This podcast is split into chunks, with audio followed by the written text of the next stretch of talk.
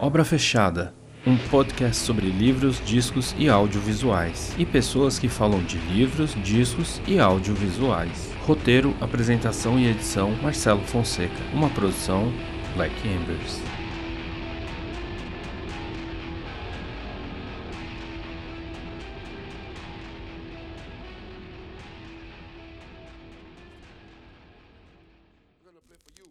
Muito obrigado a você que chegou até aqui no Obra Fechada, o nosso canteiro virtual criado para ser o alicerce de novas interpretações e reconhecimento de obras fundamentais da cultura. E para você que não me conhece, eu sou Marcelo Fonseca. No episódio de hoje, voltamos a falar de música e de músicos que são verdadeiras lendas em suas áreas de atuação, ambos agrupados sob o teto de um disco ao vivo que se tornaria um clássico moderno. Falaremos hoje de Live, obra-prima do Afrobeat que junta, de um lado Fela Kuti, pedra pedra angular da música nigeriana, acompanhada do poderoso Africa 70 ou África 70, e do outro Ginger Baker, baterista, louco, aventureiro, mestre atrás do kit percussivo do Cream, Blind Fate e outros. E para me acompanhar nesse programa, eu trouxe o meu amigo, pesquisador aficionado da música, radialista, o vocalista do Ornitorrincos e embaixador do punk gaúcho e de Santo Antônio da Patrulha, Daniel Vilaverde. E aí, Daniel, como você tá, mano?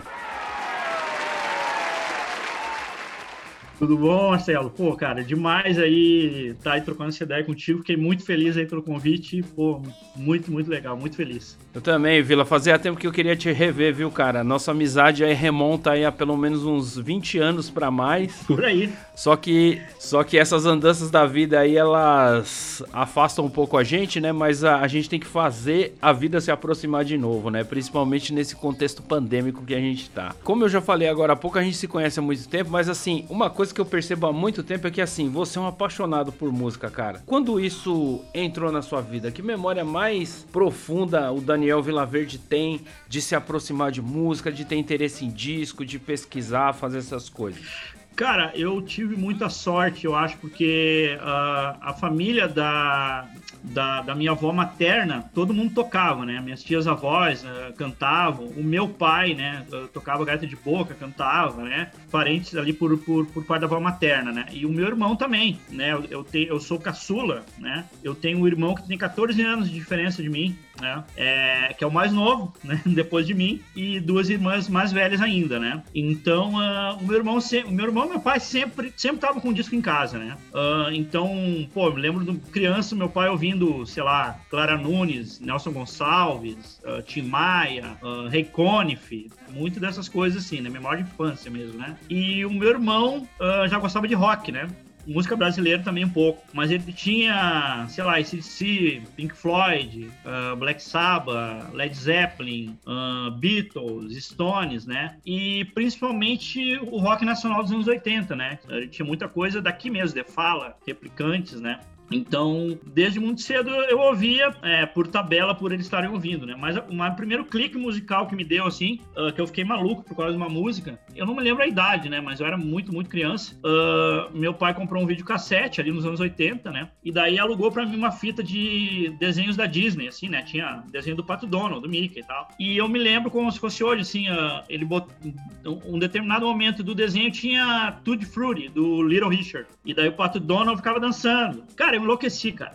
Eu enlouqueci totalmente, cara. E eu fiquei obcecado, pedi pro meu pai voltar a fita várias vezes, assim, o VHS, pra... E daí meu irmão disse, não, essa música aí é tal, Tutti Frutti, e... e daí, a partir daí eu vi que a música me batia de uma maneira especial, né? E a partir disso eu comecei a, a ouvir Beatles, primeiramente, né? Foi a primeira banda que eu uh, me afundei de cabeça, ainda na infância, né?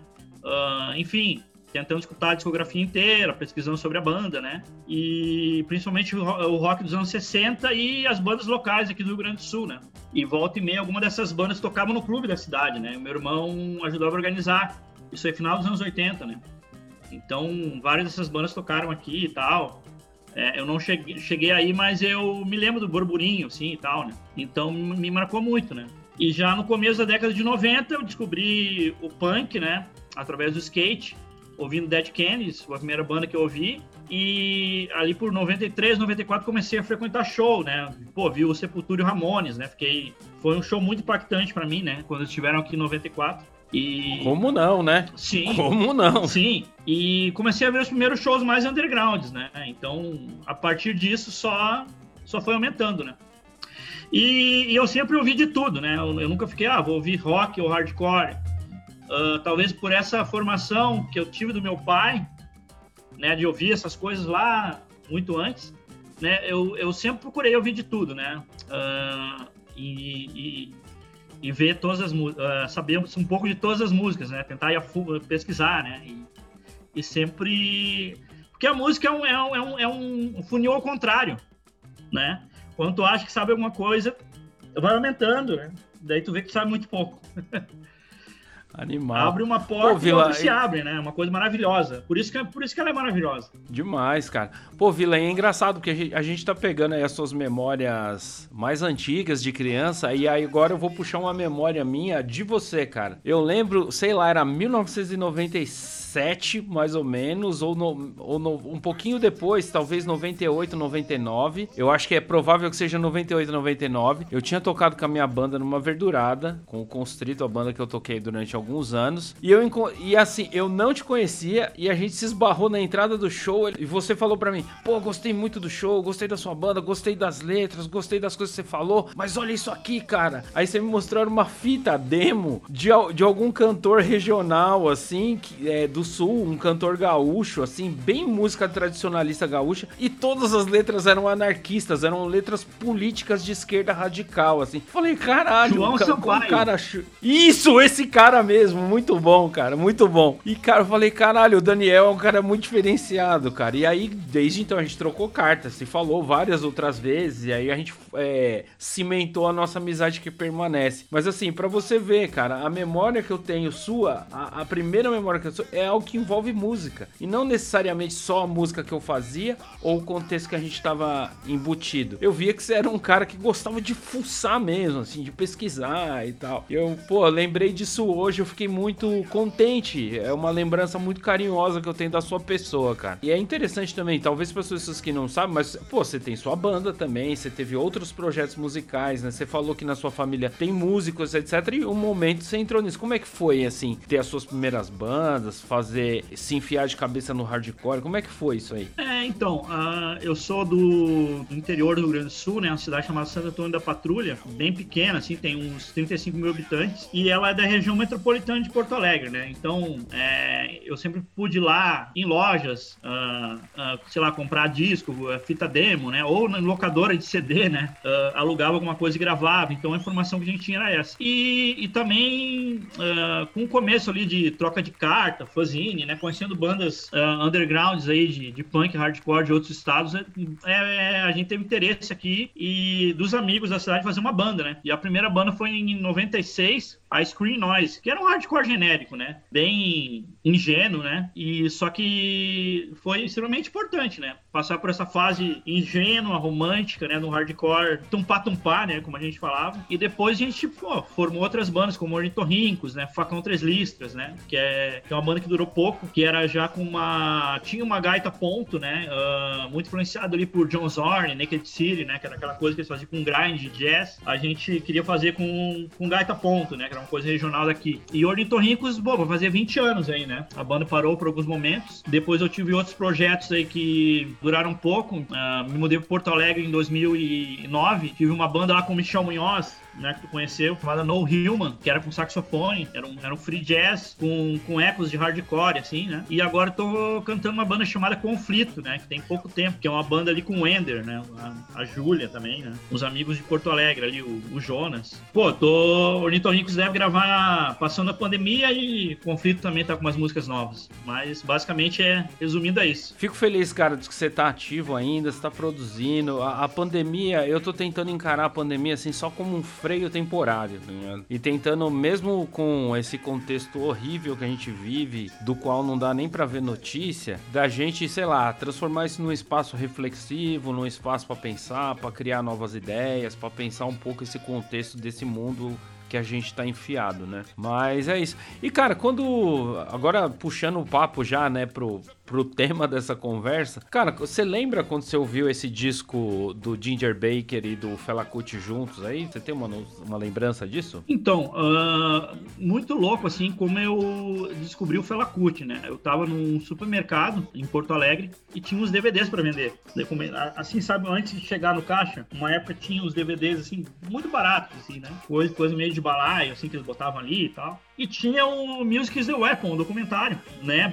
Daí eu peguei, já tinha de falar por alto, né? Assim, do Fela Kuti. Isso aí anos 2000, mais ou menos, 2003, 2004, não sei que é. E daí eu comprei e assisti, pô, baixei quase toda a discografia dele no Soulseek, né? Daí, pô, me, identifiquei, né? É, com Afrobeat e tal. E daí vi, vi esse disco com o Ginger Baker, né? Achei, muito inusitado, assim, né? E depois, claro, é, assistindo ali o documentário dele, né? E do Ginger Baker liguei as coisas, né? Eu já, já tinha assistido o documentário do Fela.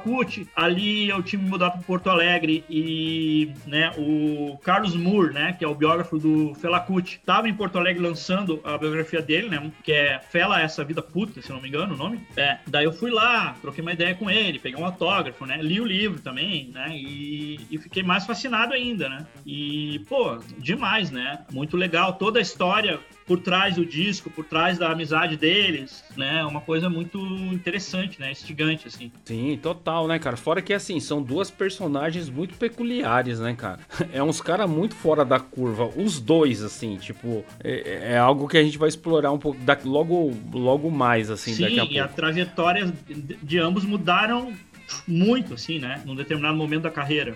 É como se chegou assim num ponto que o cara falou, cara, daqui tem que ser outra coisa porque não vai dar para seguir pelo mesmo caminho, assim. Eu acho que ambos tiveram essa encruzilhada de decisão consciente, assim. E é muito louco porque não é uma você vê que não é uma mudança de rumo na carreira ocasional, é tipo pensado mesmo, assim, chegou no estágio que não dava mais para seguir aquele caminho meio que no arroz com feijão do que eles estavam fazendo. Eles tinham que explorar novas coisas assim, né? Bom, Vila, eu acho que é, para esse bloco de entrada aí a gente deu conta, assim, deu para apresentar legal você e a gente fazer um, um esquentinho aí. A gente vai entrar agora no bloco que fala sobre o autor, ou no caso aqui, os autores uhum. e o contexto, né? Vamos lá?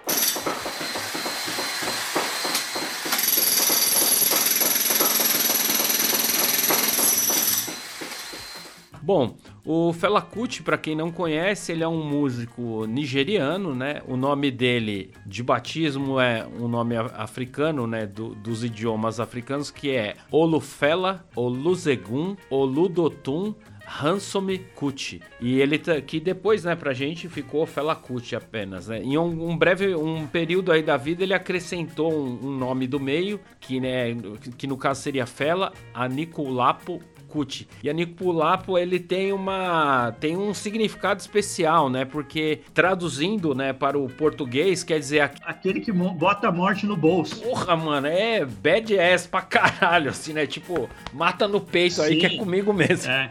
E não é à toa que ele coloca esse nome também, né, cara? Ele passou por mal, maus bocados, né? É, ele porra, ele ficou visadaço, né? Ele nasce numa família meio classe média alta, né? A mãe dele é a primeira mulher a dirigir um carro, né? Na Nigéria. Líder feminista lá da Nigéria, da independência também, né? Exatamente. O pai dele era um pastor, né?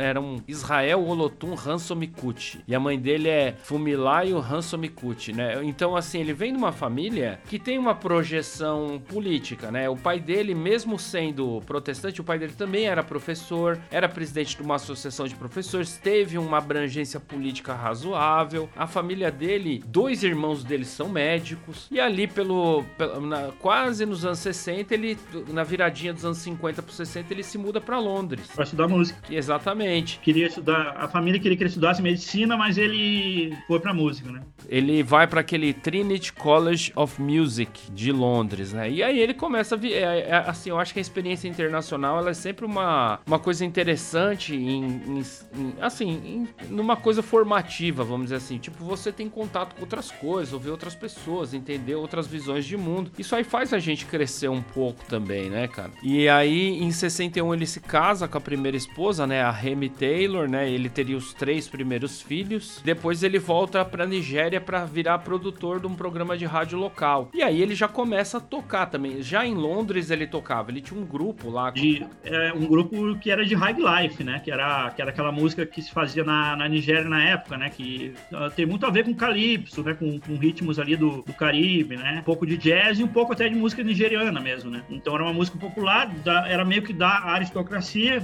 mas era assim ainda uma música popular e uma, e uma curiosidade, né? O, o eu, que eu não sabia, o, o Ginger Baker uh, conhece ele, eles se conhecem em Londres. Eu achei que eles se conheceram na Nigéria, mas não, o Ginger Baker acaba uh, uh, em um show da banda de, do, de High Life dele, né? Sim, sim, pode crer. E é engraçado, eles se conhecem de Londres e depois esse, lá em Lagos é meio que um reencontro da amizade, né? Eu acho muito louco isso aí, cara. Kula Lobitos, o nome da banda dele. Fela Kuti e Kula Lobitos, o nome da banda de High Life que ele tinha em Londres. Em 69, estoura a Guerra Civil, né, cara, da Nigéria, que é um puta, inaugura um período horrível da história do país, porque querendo ou não, é aquela velha. É algo que eu já, já até comentei em outros programas, assim, até com um pouco mais de profundidade. É, é, por mais que seja uma guerra civil de diferenças tribais e de diferenças de grupos étnicos específicos ali da Nigéria, que tem um caráter muito local, cara, a gente não pode esquecer que, assim, a África, durante a, a colonização, a, a, é, essa expropriação que as nações europeias fizeram, esses países, eles foram, são países artificiais, eles foram criados na prancheta dos grandes líderes europeus, eles, nações milenares, grupos étnicos milenares com as suas culturas totalmente diferentes, foram obrigados a conviver juntos no mesmo espaço, sob a égide de países criados pelo colonizador, que não, não eram países criados por eles próprios. E, e isso tá no, na gênese desses conflitos, né? Com certeza, eu vi, eu vi o, ma o mapa da África uma vez, antes da, da divisão, entre aspas, né, europeia, e, pô, é muitos, muitos países em um, assim, né? muitos grupos étnicos em um, assim, né? E esse próprio colonialismo é algo, assim, tá lá na gênese, né, desses conflitos, assim, é algo que o próprio Felacuti, ele critica muito, né? Aparece em música dele, tem, acho que tem uma, uma, uma música dele que chama International Thief Thief, né? Que ele é, que é exatamente isso, ele já vai no ponto, chutando na canela, falando assim, ó olha a merda que vocês fizeram no meu continente, entendeu? Que é basicamente ele dando esse recado pros europeus, assim. Aí no, no final dos anos 60 é quando começa o jogo,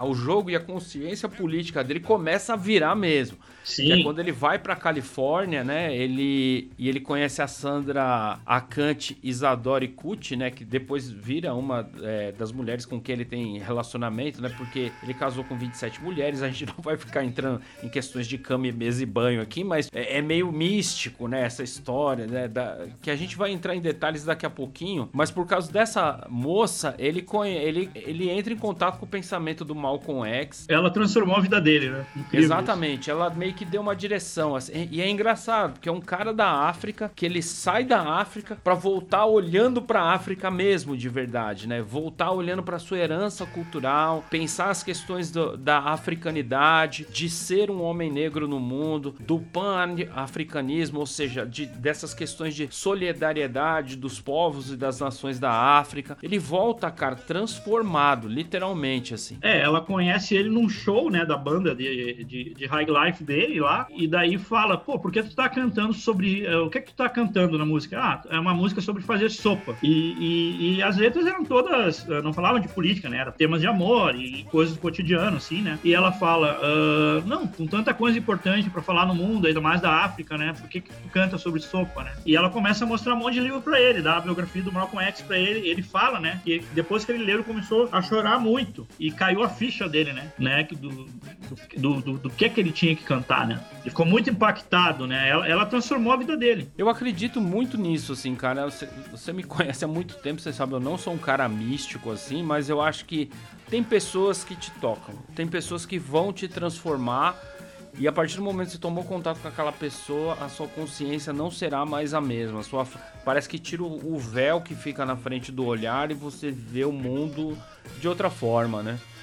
E nesse período aí, tipo, sei lá, em 71, né, depois de uma excursão dos Estados Unidos, ele também tocou na, na Europa Ocidental, ele volta para Nigéria e ele volta com a cabeça fervendo, assim. Ele falou, cara, eu tenho que transformar essas inquietações que eu tô tendo em música. E numa música radical, assim. E aí, nasce, aí junto, né? A gente não pode esquecer a figura do Tony Allen também, que é fundamental nisso aí. O, o pulso do Afrobeat ali, o cara que inventou a batida, né? Se não fosse o Tony Allen, o, o Afrobeat seria outra coisa, cara. Com certeza. Nitidamente. Tipo, se não fosse a mão do homem. E é triste, né? Ele morreu ano passado, cara. Acho que ano passado, ano retrasado. Recente aí. Foi tipo do nada, assim.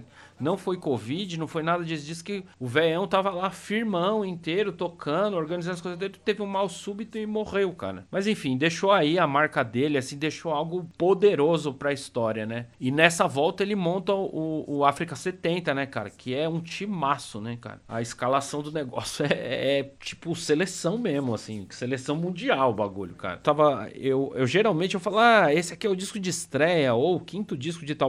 Pô, eu, eu até desencanei, cara cara, porque entre 71 e 79 eles, eles lançaram 20 discos, mano. Cara, é muita coisa. É a produção era intensa, né? Eles ensaiavam e tocavam praticamente quase todos os dias, né? Eles viviam para isso, né? Tinha lá era a African Shrine, né, que era o, lugar que eles se reuniam para tocar, né? Então eles eles viviam para isso e, e, os, e os ensaios e shows duravam horas, né? Eles ficavam horas improvisando, criando, né? Porque assim, o Afrobeat, ele além dele ter essa raiz afro, né, poderosa assim e tal, ele junta também outros elementos como o funk americano, o jazz, né? Ele parece que eu acho que essa tour, esse rolê fora do país nessa volta transformou ele politicamente, mas transformou ele musicalmente também, porque ele traz outras coisas. Um pouquinho antes dessas coisas, o James Brown tocou lá na Nigéria. E esse som, que ainda era uma novidade na Nigéria, se consolidou. As pessoas, pelo, sabe aquele momento que as pessoas. Bom, agora eu sei do que você está falando, eu sei do que você está tratando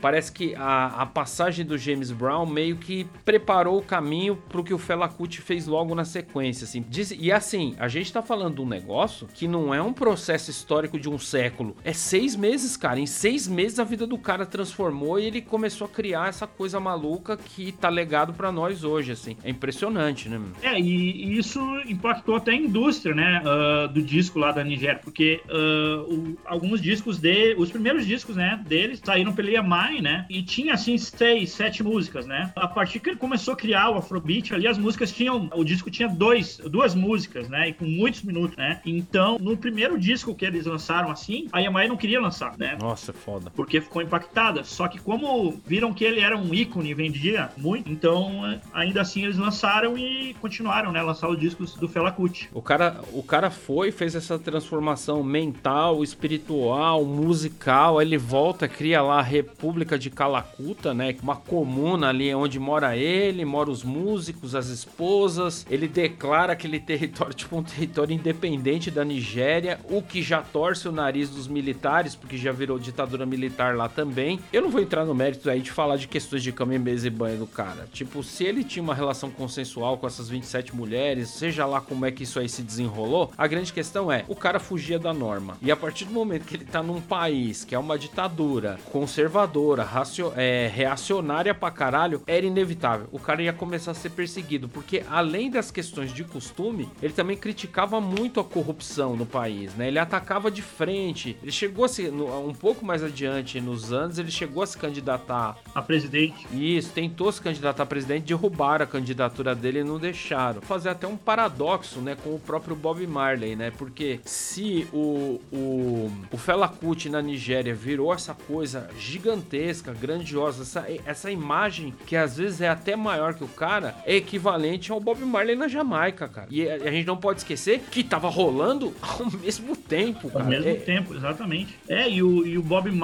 nos anos, eu acho que nos anos 70 ele vai, ele toca na África, né? Ele vai e toca em Zimbábue. Sim. Né? É, e paga do bolso dele pra ir tocar lá, né? Ele Foda, fez questão, né, mano? ele fez questão de ir, né? Geralmente no programa eu faço um, um, um pequeno um enxertozinho dizendo assim, ah, como é que tava o mundo em 1971? Mas eu já fiz isso esse ano de 1971 e ia ser repetitivo. Então eu quis fazer um pouquinho diferente com você, porque você é um cara da música, um cara que gosta de música. Então, tipo, que discos saíram em 1971? Sim. E eu fiquei muito impressionado, cara, porque a gente tá falando dessa coisa toda. Saiu Master of Reality do Black Sabbath, saiu Blue da Johnny Mitchell, sabe aquele disco com a capa azul, Sim. bonito, triste pra caralho, assim. Eu, eu acho um discão, mas é pra baixo pra Muito bom. Assim. Saiu o Who's Next, do Who. O Stick Fingers, cara, saiu esse ano. Saiu Tago Mago do Khan. Bah. Doidaço, né? Loucaço. Muito bom. Do, é, saiu Maggot Brain do Funkadelic. Saiu What's Going On do Marvin Gaye, cara. Discão, um disco do, do coração, assim, que é cabreiro também. E é um disco crítico pra caralho, é um disco político pra Sim, cacete também. Muito. Saiu Pieces of Man do Gil Scott Heron. Saiu Shaft do Isaac Hayes. E saiu Pearl da James Joplin. Ô, oh, só saiu discão esse ano. Bom, baita ano, hein? Nossa, total, né? Cara, voltando nessa coisa aí do, da, dos criadores, né, desse disco, né? é um disco, obviamente, não pode confundir as coisas. É um disco muito mais do Fela Kuti, é um disco do Fela Kuti e do África 70, com participação especial do Ginger Baker. É, é, é esse é o, o, barato da coisa. Só que assim, o Ginger Baker, cara, ele é um músico muito importante. Às vezes as pessoas assimilam, ah, é o baterista de rock. Não, cara, ele é muito diversificado. Ele era um cara que tocava jazz, ele era meio que um pesquisador da bateria, né? Com certeza. Muito mais que um baterista de rock, né? Exatamente. É, é uma coisa interessante. Eu, eu comentei assim, são meio que duas forças da natureza, né? Dois caras temperamentais pra caralho, porque o Fela Kuti também tem isso, né? Tem umas histórias que o Fela Kuti, ele não gosta, essa eu acho demais, de que ele não, assim, a partir do momento que ele gravou a música, ele não gostava de tocar ela ao vivo, ele só gostava de tocar música nova.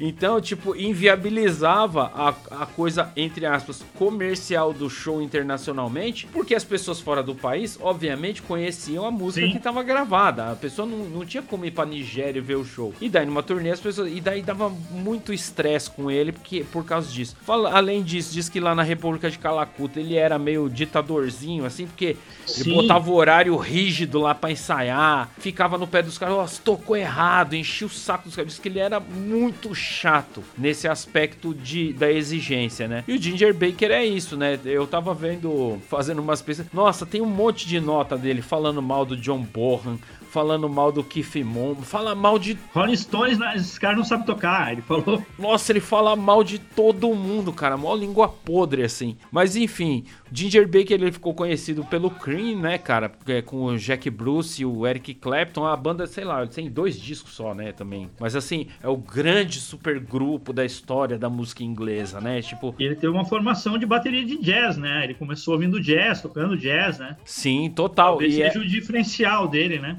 Total. E aí, aí eu pego o Tony Allen de novo. Eu separei um aspas aqui do Tony Allen, que é bem interessante, que fala assim: se Ginger quiser tocar jazz, ele toca jazz. Se ele quiser tocar rock, ele começa e ele faz o cream. Se ele quiser tocar afrobeat, ele vai para Nigéria. O que ele quiser tocar, ele toca e ele traz o próprio estilo dele de pulso e de som. Ele entende a vitória africana mais do que qualquer outro ocidental. Ou seja, quando, e quando ele fala vitória africana, é ter criado essa música fora de padrão, fora de esquema, né? Quando a gente junta essas duas mentes, né, cara, só podia sair uma coisa muito louca mesmo, assim. Eu acho, é, em especial, eu fiz esse, esse comentário aí sobre o Bob Marley e eu acho interessante, né, cara? Que num ano que saiu discos tão emblemáticos de um monte de banda grande, famosa, disco que hoje é considerado clássico, etc e tal, nesse ano saia também coisas que não são da indústria cultural central, sabe? Que não é europeia e nem norte-americana, né? Pô, porque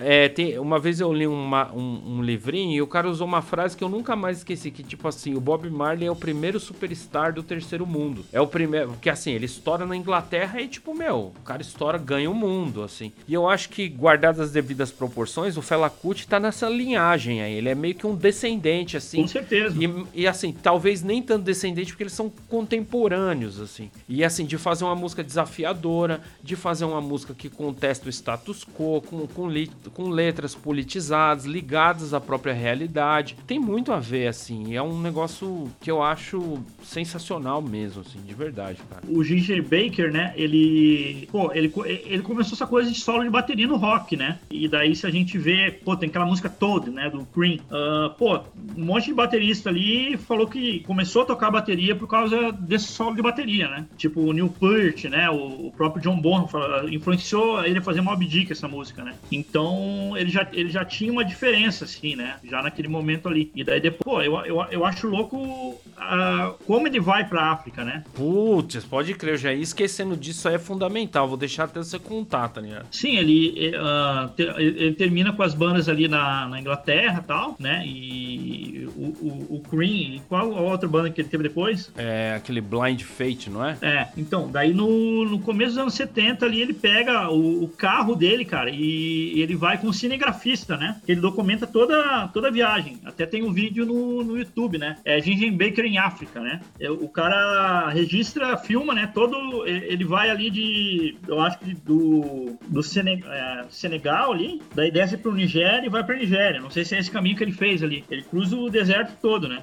Pô, é guerreiro, hein, cara, pro deserto do Saara. Deserto do Saara, irmão. Não é qualquer, não é bolinho, né? Não é tipo BR-116 asfaltada, né? Tipo, é na areia, né, cara? É, então, então ele vai, ele vai e, e cruza ali e vai pra Nigéria, né? E ele monta um estúdio lá.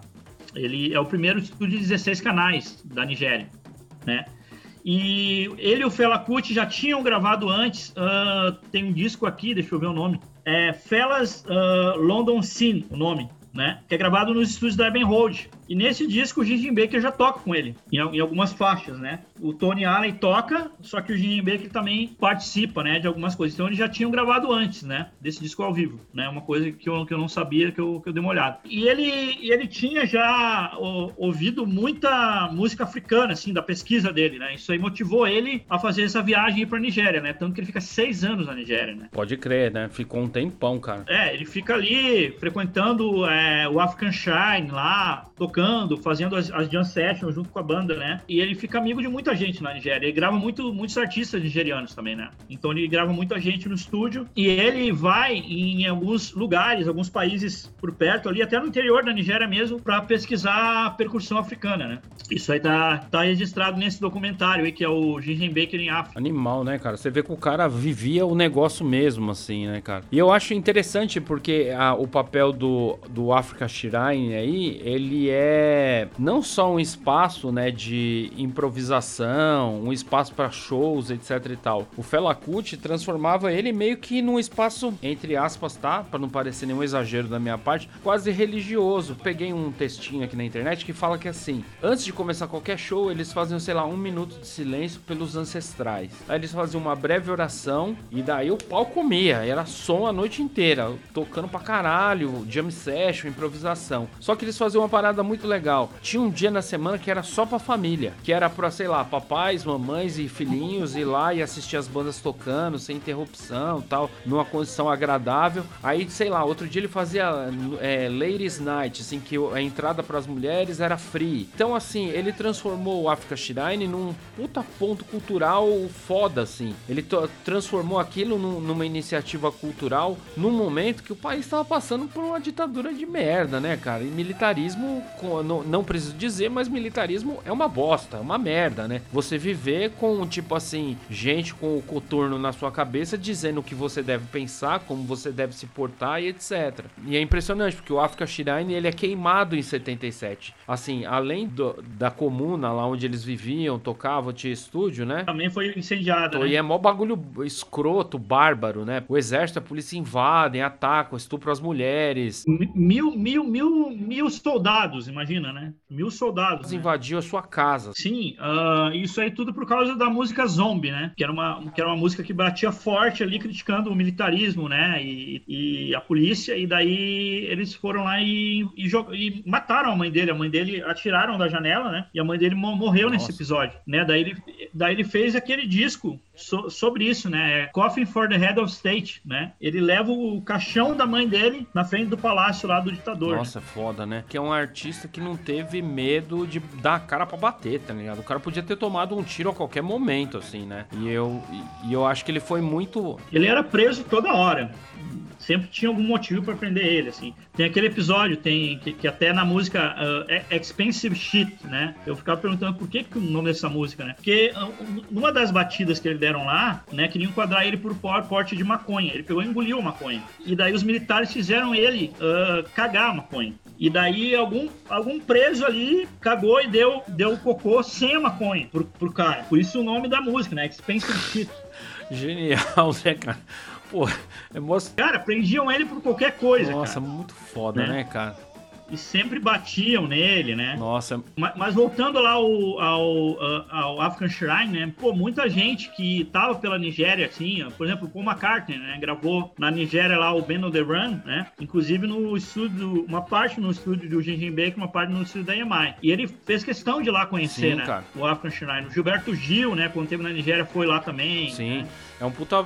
Então, pô, todo mundo que, que tava por ali queria conhecer, né? Era uma coisa mística, né? Os caras incendiaram, mas depois os filhos dele, né, é, construíram um novo num outro lugar. Pra, e assim, transformou, transformou meio que num espaço de reverenciar o legado do Fela Kuti na Nigéria, né? E, e continua se mantendo esse espírito de ter música sempre, de ser um espaço de encontro, né? Eu acho isso muito do caralho, meu. É, nem lembro mais, mas num outro episódio que a gente fez aqui, é, a gente estava chegando à conclusão que às vezes a música, cara, a música é uma coisa muito orgânica, ela é muito humana e a música só existe porque existem os seres humanos, cara. Se não tiver seres humanos, não vai existir música. E aí, se os seres humanos conseguem ter um lugar para essa música, para que essa música aconteça, que seja um espaço ali, seja, sei lá, uma igreja batista no sul dos Estados Unidos, que seja um templo de candomblé aí na Baixada Fluminense, onde essa música acontece. Cara, a música vai florescer, cara. E eu acho que esse espaço em especial, ele tem que ser preservado, reservado mesmo, porque não só pela história do Fela Kuti, mas pela importância que ele tem para difusão da música na Nigéria, né? Eu acho muito foda mesmo. É, e muito legal que os filhos dele, dele seguem tocando, né? Seguiram aí os os caminhos dele, que é o Sam Kuti, né? E o Kemi Kuti, se Isso. não me engano, né? Eu vi o show do Sam Kuti em Porto Alegre, tocou, né? Incrível, assim. É o legal. sangue do homem, cara. Uma banda, banda enorme, assim, cara. Muita gente tocando. E, e o Chucalho bem à frente, assim, meio que guiando tudo, assim, né? Foi muito, muito legal. Um, um dos melhores shows que eu vi, cara. Voltando lá do Ginger Baker, lá eu tava eu tava pensando, né? Uh, olha os caminhos que, que tomam, né? Tipo, o Cream terminou ali, o Eric Clapton, sei lá, foi fazer música pra Yuki, é, assim, tipo, né? Mó rock coxinha, assim. É, e o, e o. Baker tomou outro caminho, né, cara? Muito mais é, Vanguardista pra mais, caralho, né, cara? Sim, Desafiador, cara, ele, assim. Ele faz lá J.J. Baker Air Force, né? Que é uma banda, banda enorme também, né? E meio jazz fusion, assim, e depois vai pra África, né? Pô, pesquisar uma coisa totalmente instigante, assim, né? E ele quis sair daquilo ali, né? Que ele tava vivendo na Inglaterra, assim, né? Ele, ele quis dar um novo rumo para o que ele fazia, né? Isso aí como, como, como tomam caminhos diferentes. Bom, Vila, eu acho que a gente cobriu um pouco falar dos autores aí, da obra, e agora é a hora que o bicho pega, cara. Agora é a hora que o bicho pega, que é a hora que a gente fala Sim. do disco mesmo, assim. Então a gente tá entrando aqui no, no, no terceiro bloco, que é o disco que a gente fala sobre a obra. Música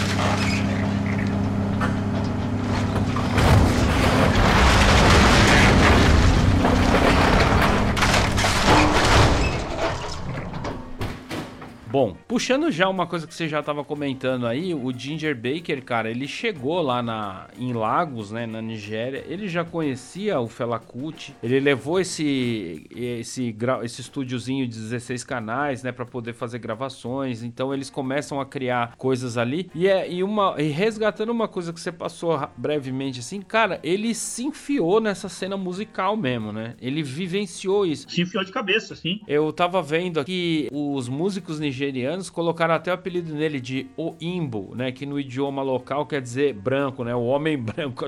Tipo, que aí você imagina, né? Tipo, a banda inteira. As bandas eram grandes, né, mano? Tipo, sei lá, uns 30 negão no palco e só tem lá um cara branquinho lá no meio mandando ver tocando. Era uma coisa que não dava pra passar batido, né? Umas matérias que eu peguei para ver também, as pessoas falam muito de que ele não meio que quis levar meio que nome, ele se enfiou na cena como se ele fosse qualquer um, tá ligado? Isso eu acho uma coisa muito louvável e que meio que transpira no espírito do disco também, porque esse disco ele é cabreiro, cara. Eu acho, eu não sei, cara. Eu ouço esse disco, ele tem um negócio tão magnético assim que você bota na primeira faixa e só tira na última. Tipo, é, é um negócio Sim. meio místico assim. E é engraçado que começa a voz do Felacuti, assim, meio mestre de cerimônias. Não, porque a gente vai tocar um som aqui, papapá, papapá, não sei o quê. Já chama ele lá, ele senta no kit, começa a tocar. Cara, é. E o um negócio é um pulso, assim, tipo, é um negócio contagiante, assim. Não tem como você não tá ali meio que sacudindo ouvindo o som, assim. O que, que você acha disso aí? Pô, demais. É um, é um disco maravilhoso mesmo. E, e, e, quando ele foi relançado em CD, né? Uh, tem uma faixa bônus que, que eu não sabia. Daí eu fui escutar. O que, que é essa faixa bônus? Pô, é o Tony Allen e ele to tocando bateria, cara só os dois, uma gravação ao vivo, né? Tem essa faixa bônus do CD depois, quando foi relançado, né? E, pô, demais. A, a, a que eu mais gosto é Yeah Yeah The, uh, The Smell, né? Que, pô, essa, essa música. É, o Fela Kuti fala que ele compôs em homenagem ao Gigi Baker mesmo, né? E, tipo, pô, é, eu, eu acho que é quando ele mais bota a bateria dele, né? Na primeira faixa ali fica um negócio meio. o baixo levando, meio cadenciado, assim, a bateria mais marcando mesmo. E nessa não, ele explora toda a bateria, tem um momento que ele faz um solo solo, né? É, é a minha favorita do disco aí. Cara, eu gosto do disco inteiro, eu não consigo nem escolher, tipo, uma faixa, assim. É um disco, eu não sei se você tem essa impressão também, porque assim, eu não tô fazendo, tipo, uma análise musical do disco, longe de mim fazer isso aí, porque os caras são monstros, né? Quem sou eu na fila do pão pra analisar o Fela Kuti, mas tipo assim, é um disco de camada, né, cara? Ele vai começando assim, tudo, pá, pá, pá, pá, é um disco ritmo, polirritmo pra caralho, tem muito ritmo, mas aí entra os trompetes, aí entra um teclado, Sim. aí ele começa a cantar, e essas frases elas vão se repetindo e repetindo e repetindo. Cara, é, o bagulho é hipnótico, assim. Você vê, você tá, tipo, afundado. O Afrobeat é isso, né, cara? A música africana é, é, muito incrível, né, cara? Vai numa levada, vai num crescendo, daí tem a parte falada, daí volta, sabe? É, é, um, um negócio.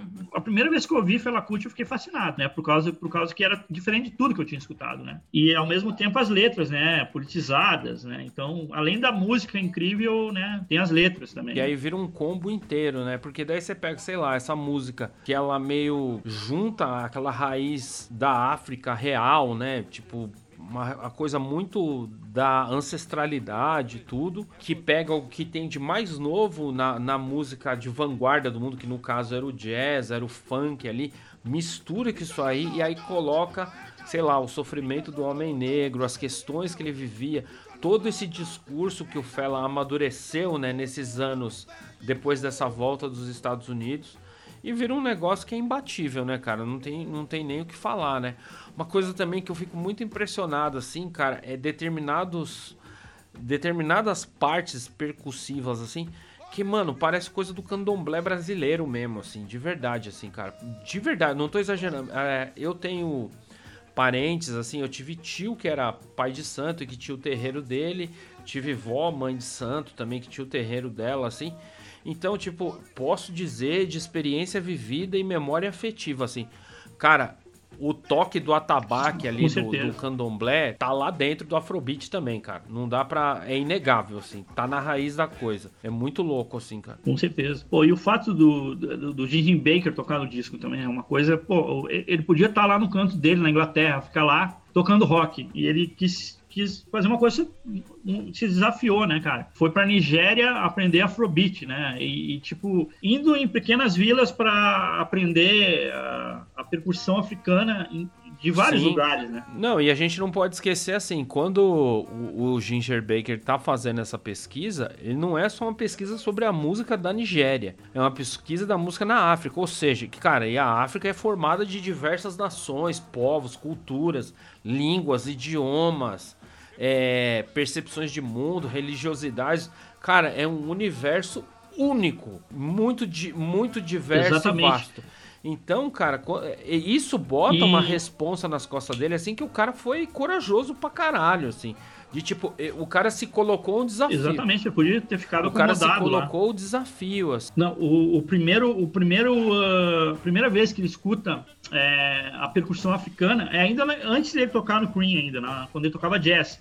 Um companheiro dele de banda bota um disco de percussão dos Tutsis, né, né, africanos. E daí ele ouve a percussão Tutsi e fica fascinado. Daí a partir disso ele, ele quer conhecer, né, mais de música africana e, e essa obsessão dele acaba ele acaba fazendo essa viagem, né, indo para Nigéria. Se a gente faz um, um paradoxo assim, sei lá, tipo os discos do Miles, por exemplo, ou os discos do Coltrane, por exemplo, são principalmente no caso do Coltrane em especial assim, que tem é, a Love Supreme, tem uma coisa religiosa profunda na música assim. E assim, por mais que não tenha uma ligação direta Mas eu acho que a gente pode fazer um paradoxo que eu acho que, que assim, o Afrobeat ele tem, cara, um, uma mística muito profunda ali no jeito de se tocar, do, do experimentalismo.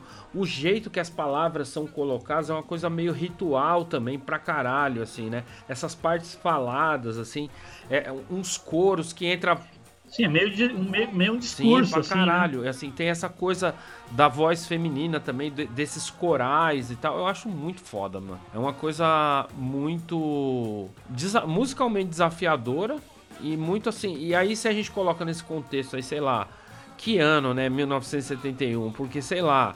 Bob Marley tá saindo pro mundo, o Fela Kuti tá fazendo isso aí. Cara, a, as barreiras da música foram colocadas abaixo, assim, cara não tem mais o que, sei lá, enquanto isso aqui no Brasil, sei lá, uma coisa relevante também de se colocar em questão, eu esqueci de colocar na listinha, que saiu Construção do Chico Buarque, que é um puta disco doido também, assim, em termos de lírica, é um disco assim, o instrumental todo esquisito também, não de MPB padrão. E eu acho que, caramba, que ano, ano, ano muito doido, né, cara? Eu acho muito, muito foda. E eu tava vendo uh, por que que o Jim Baker saiu de lá, né, da Nigéria, né? Pô, ele e o Fela Kuti brigaram. Ah, também, né, mano? Os caras, dois gênios intragável, né, cara? Dois caras com temperamento é. fácil. Mas, cara, é, olha só, como é que tá não sei por que cargas d'água o Jim Baker se fascinou por polo, né? Ia lá andar de cavalo, jogar polo. Virou uma obsessão para ele, né? Ele, ele, começou a frequentar o, o, o, polo lá da Nigéria. Pô, só aristocracia, né? frequentava tal ali, né? Aí o, o, falaram pro Fela Kuti, pô, o Jim Baker lá, teu amigo que tava contigo, tá frequentando polo lá com os aristocratas aqui da Nigéria tal. Daí ele ficou muito brabo, cara. Ele ficou muito brabo, cara. E daí não falou mais com ele. Caralho.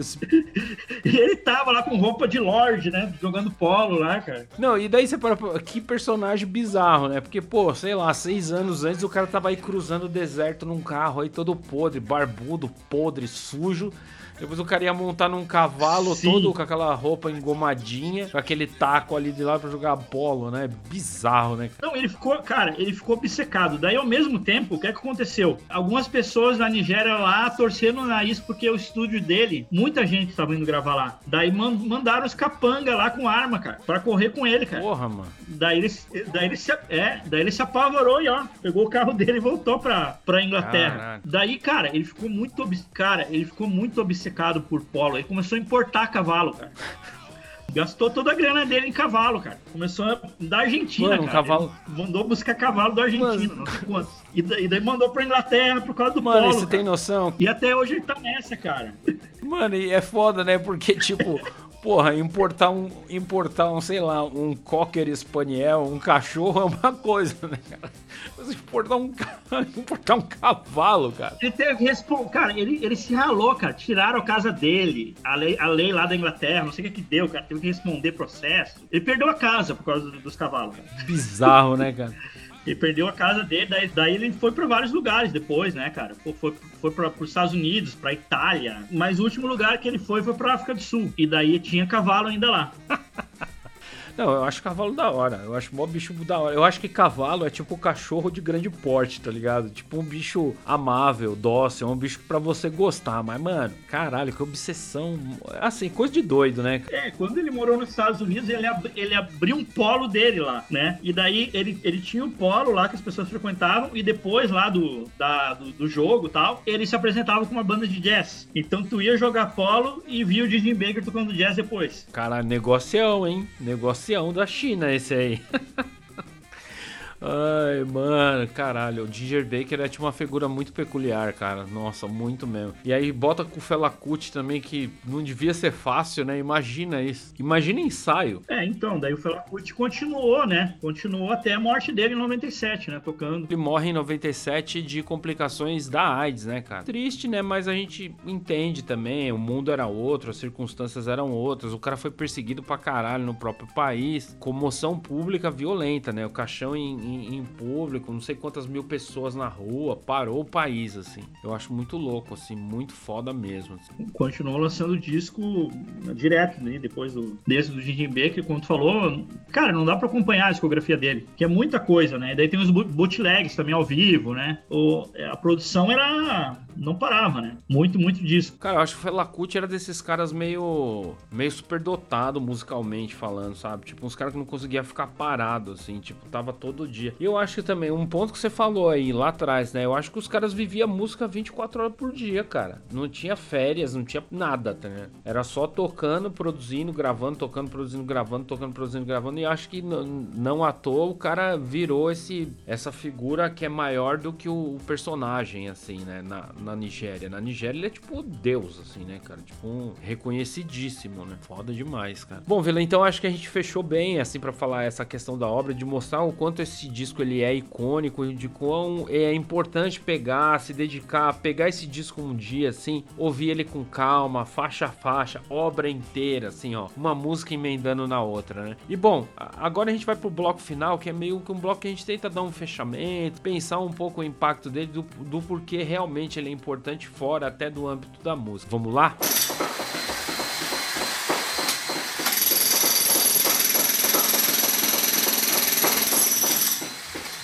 Bom, e aí, Vila, é, a gente sempre fala essa coisa do impacto da obra, etc e tal, e você tem um programa, né, de rádio. Fala aí pra gente um pouco do seu programa. É, tem um, é, o, um programa de música africana e um de música latina, né? O de música latina chama Sonidos Latinos e o de música africana chama Cobarro. A Cobarro, eu tirei o nome, esse nome, de, um, de uma música da banda Orquestra de Polirritmo de Cthulhu, do Benin, né? Que é uma banda que eu gosto muito. Então, uh, pô, é, eu sempre procuro ali falar de música africana, né? E ultimamente eu, eu tô fazendo especial por países, assim, né? Eu faço especial de Marrocos, um especial da Nigéria, um, uh, especial do Gabão, um especial da África do Sul, um especial de Zimbábue, né? Então eu tô é, fazendo, eu faço a pesquisa, né? De alguns músicos, uh, tanto mais antigos como recentes, né? Muita coisa de agora mesmo, né? Que eu consegui e falo um pouco do país, da história do país, né? Enfim, pô, isso aí tem ajudado muito, muito aí em tempos pandêmicos acadêmicos, né? É Sim. É meio que uma terapia, né? Eu já gosto de música, então é pretexto para mim fazer uma pesquisa, né? Sim, animal. E da Nigéria aí eu tenho escutado muito é, o, o, cara chamado William One Wilbur, né? Que é um tecladista nigeriano, né? Uh, que o, o David Byrne, né? Lançou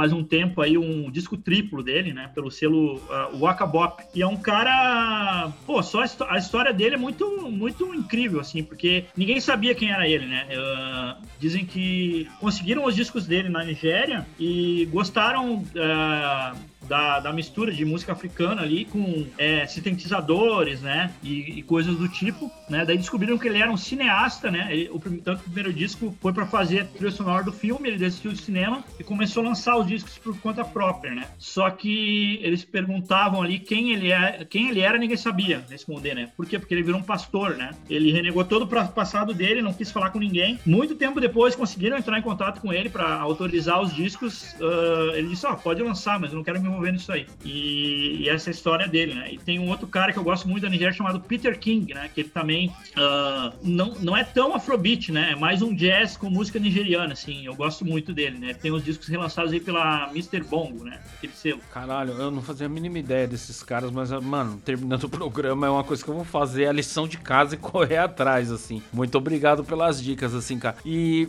cara, eu acho muito louco, assim, pensar esse disco, essa parceria desses dois caras, assim, que são meio indomáveis, assim, uns caras meio incontroláveis, assim, que já falaram ah, a força da natureza, né? Já usaram esses adjetivos, assim. Mas eu acho que esse disco, ele é foda também, porque ele marca o amadurecimento e o ativismo do Fela Kuti, assim, meio que crava isso, sabe? E eu acho que a participação do Ginger Baker no disco, ele, ele meio que dá um tempero a mais, assim, entendeu? Porque é outro cara inquieto, é um cara que, assim, é um inglês que podia estar tá lá, como você bem falou agora há pouco, podia lá estar tá tranquilo, tocando umas bandinhas de rock, vivendo dos royalties, da, de tudo que ele já fez. Tomando chá das 5 ali e tal. Exatamente, tomando chá das 5, ouvindo o Big Ben tocar ali durante o dia, aí no, ou, sei lá, ver a troca da guarda lá no Palácio de Buckingham, fazer qualquer merda dessas Mas assim, o cara não, o cara se dispôs a se desafiar, abraçar o mundo, conhecer culturas novas. Então, pô, isso aí ele já ganha um puta ponto comigo. Cara, isso aí também eu acho que se insere numa outra coisa, né? A gente que, que gosta de rock, essas coisas,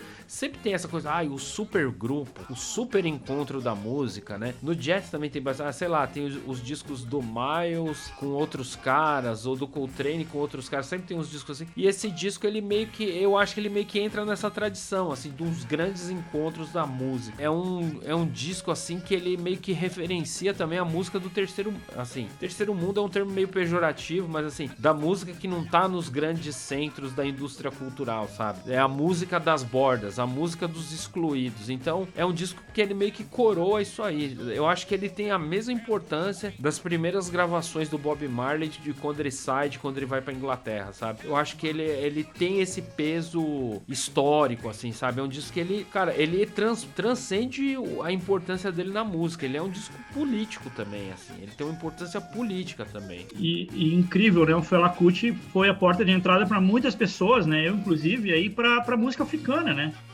Que, pô, tem uma música incrível, ultra diversificada, né? Maravilhosa, que dialoga muito com a música brasileira, inclusive, né? E, e, e a, gente, e a gente acaba desconhecendo, né? E, né? e pô, foi a porta de entrada para muita gente. Eu, e, e, não só a música, né? A história da África, a gente aprende com ele, né? Eu, por exemplo, tive conhecimento do, do Patrício Lumumba, né? Do, por causa do Fela Kuti. Pan-africanismo, não sabia o que era isso, por causa do Fela Kuti, né? Então é uma aula de história também, sabe? Isso que é mar maravilhoso. A música é uma coisa maravilhosa por isso, né? Sim, cara. Acaba te ensinando mais do que você aprenderia na escola, por exemplo, né, cara? Exatamente. E o Felacut foi a porta de entrada, né?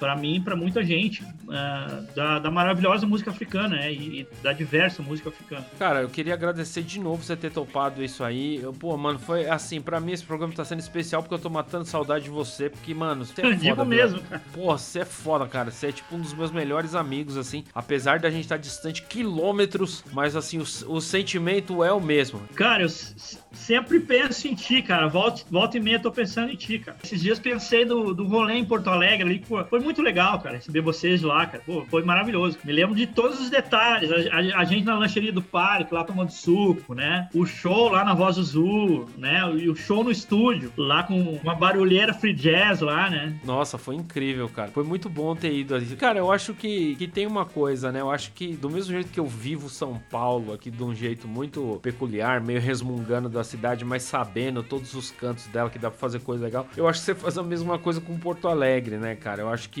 você é um cara que vive a cidade, né, meu? Eu, eu, eu, eu vejo isso nas letras do, do Ornitorrincos, às vezes, assim, sabe? Eu, eu, às vezes eu tenho essa impressão, sabe? E é muito legal estar tá fazendo esse programa contigo, matando essa saudade. Cara, eu é, deixa o link aí dos seus programas, cara. Fala onde eles passam, que hora eles passam, porque, meu, quanto mais gente ouvir o Daniel Vilaverde, melhor esse mundo fica, cara. É, vou deixar aí então, é, vocês podem uh, seguir ali no Instagram, né? Vírus Comum com N, né? Tem também o Instagram dos programas, né? Acobarro, Programa Sonidos Latinos, né? No Instagram, né? E no site da Vírus, né, que é mixlr.com barra vírus comum com N, é os Sonidos Latinos ao vivo, né? É nas nos sábados às 20 horas e o Acobarro nas sextas-feiras às 20 horas, né? E todos os programas ficam disponíveis ali no link chamado Showreel. Vocês podem ouvir em qualquer momento esses programas, né? Só clicar ali, que não só os meus, mas todos os programas uh, da Vírus, né? Comunitária, da rádio, estão lá disponíveis, né? Para ouvir